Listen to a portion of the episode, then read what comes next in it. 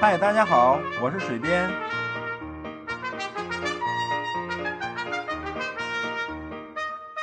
闲聊是一切沟通的开始。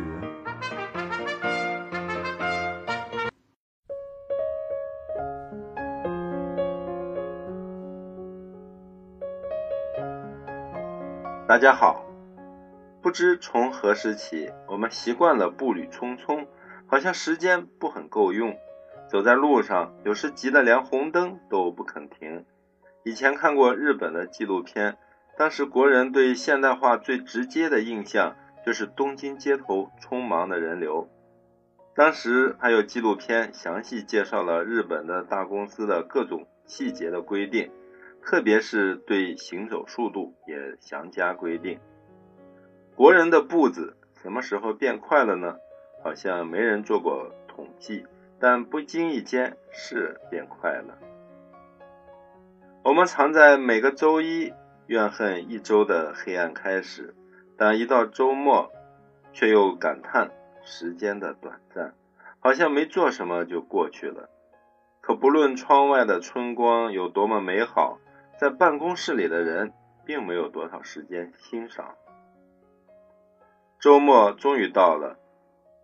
倒是有不少有钱有闲有心情的有车族，相约去山里郊外看风景，用几个小时的时间折腾换来片刻的美景。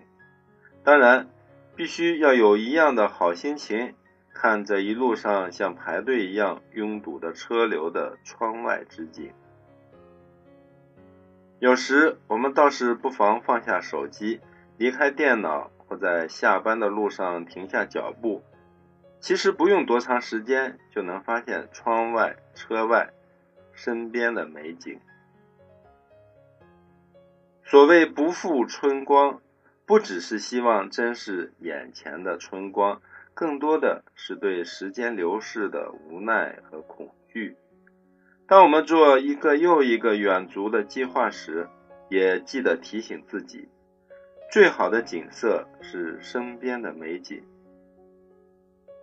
当我们羡慕有时间出国的友人时，也最好淡定的自信，还有空欣赏窗外春光的是现在的自己。今天给大家介绍一篇蒋勋先生写的文章《人生之庭》，亭是亭台楼阁的亭。我们的一生中，如果匆匆忙忙，从来没有好好看过自己走过的这条路旁到底有什么风景，其实是非常遗憾的。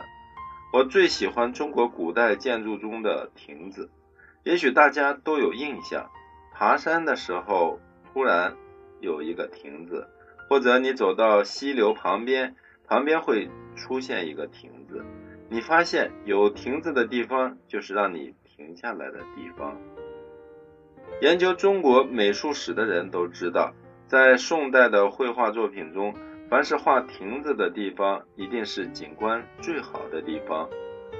画家绝对不会随便把亭子添加上去，因为这个亭子表示人生走到了最美的地方，你应该停一停。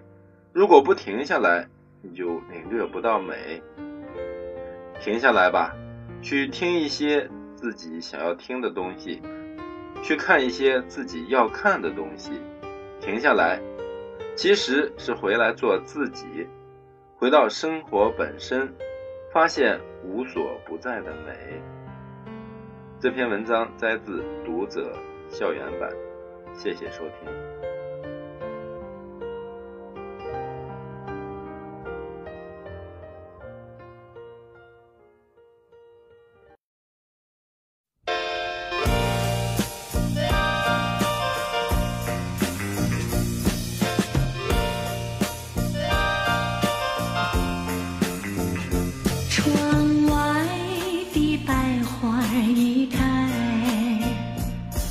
是等不到你回来，多少盼望，多少等待，留着失望在窗外，莫非你把我忘怀，莫非你。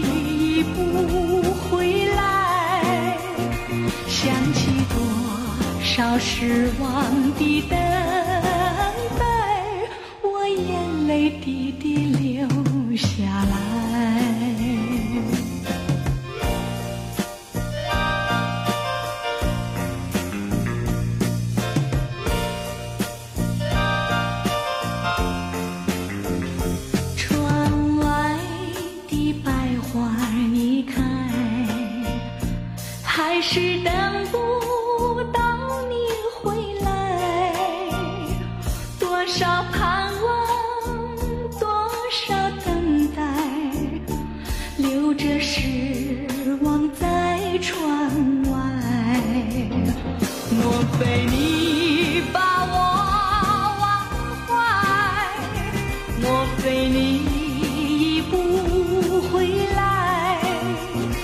想起多少失望的等待我眼泪滴滴流下来。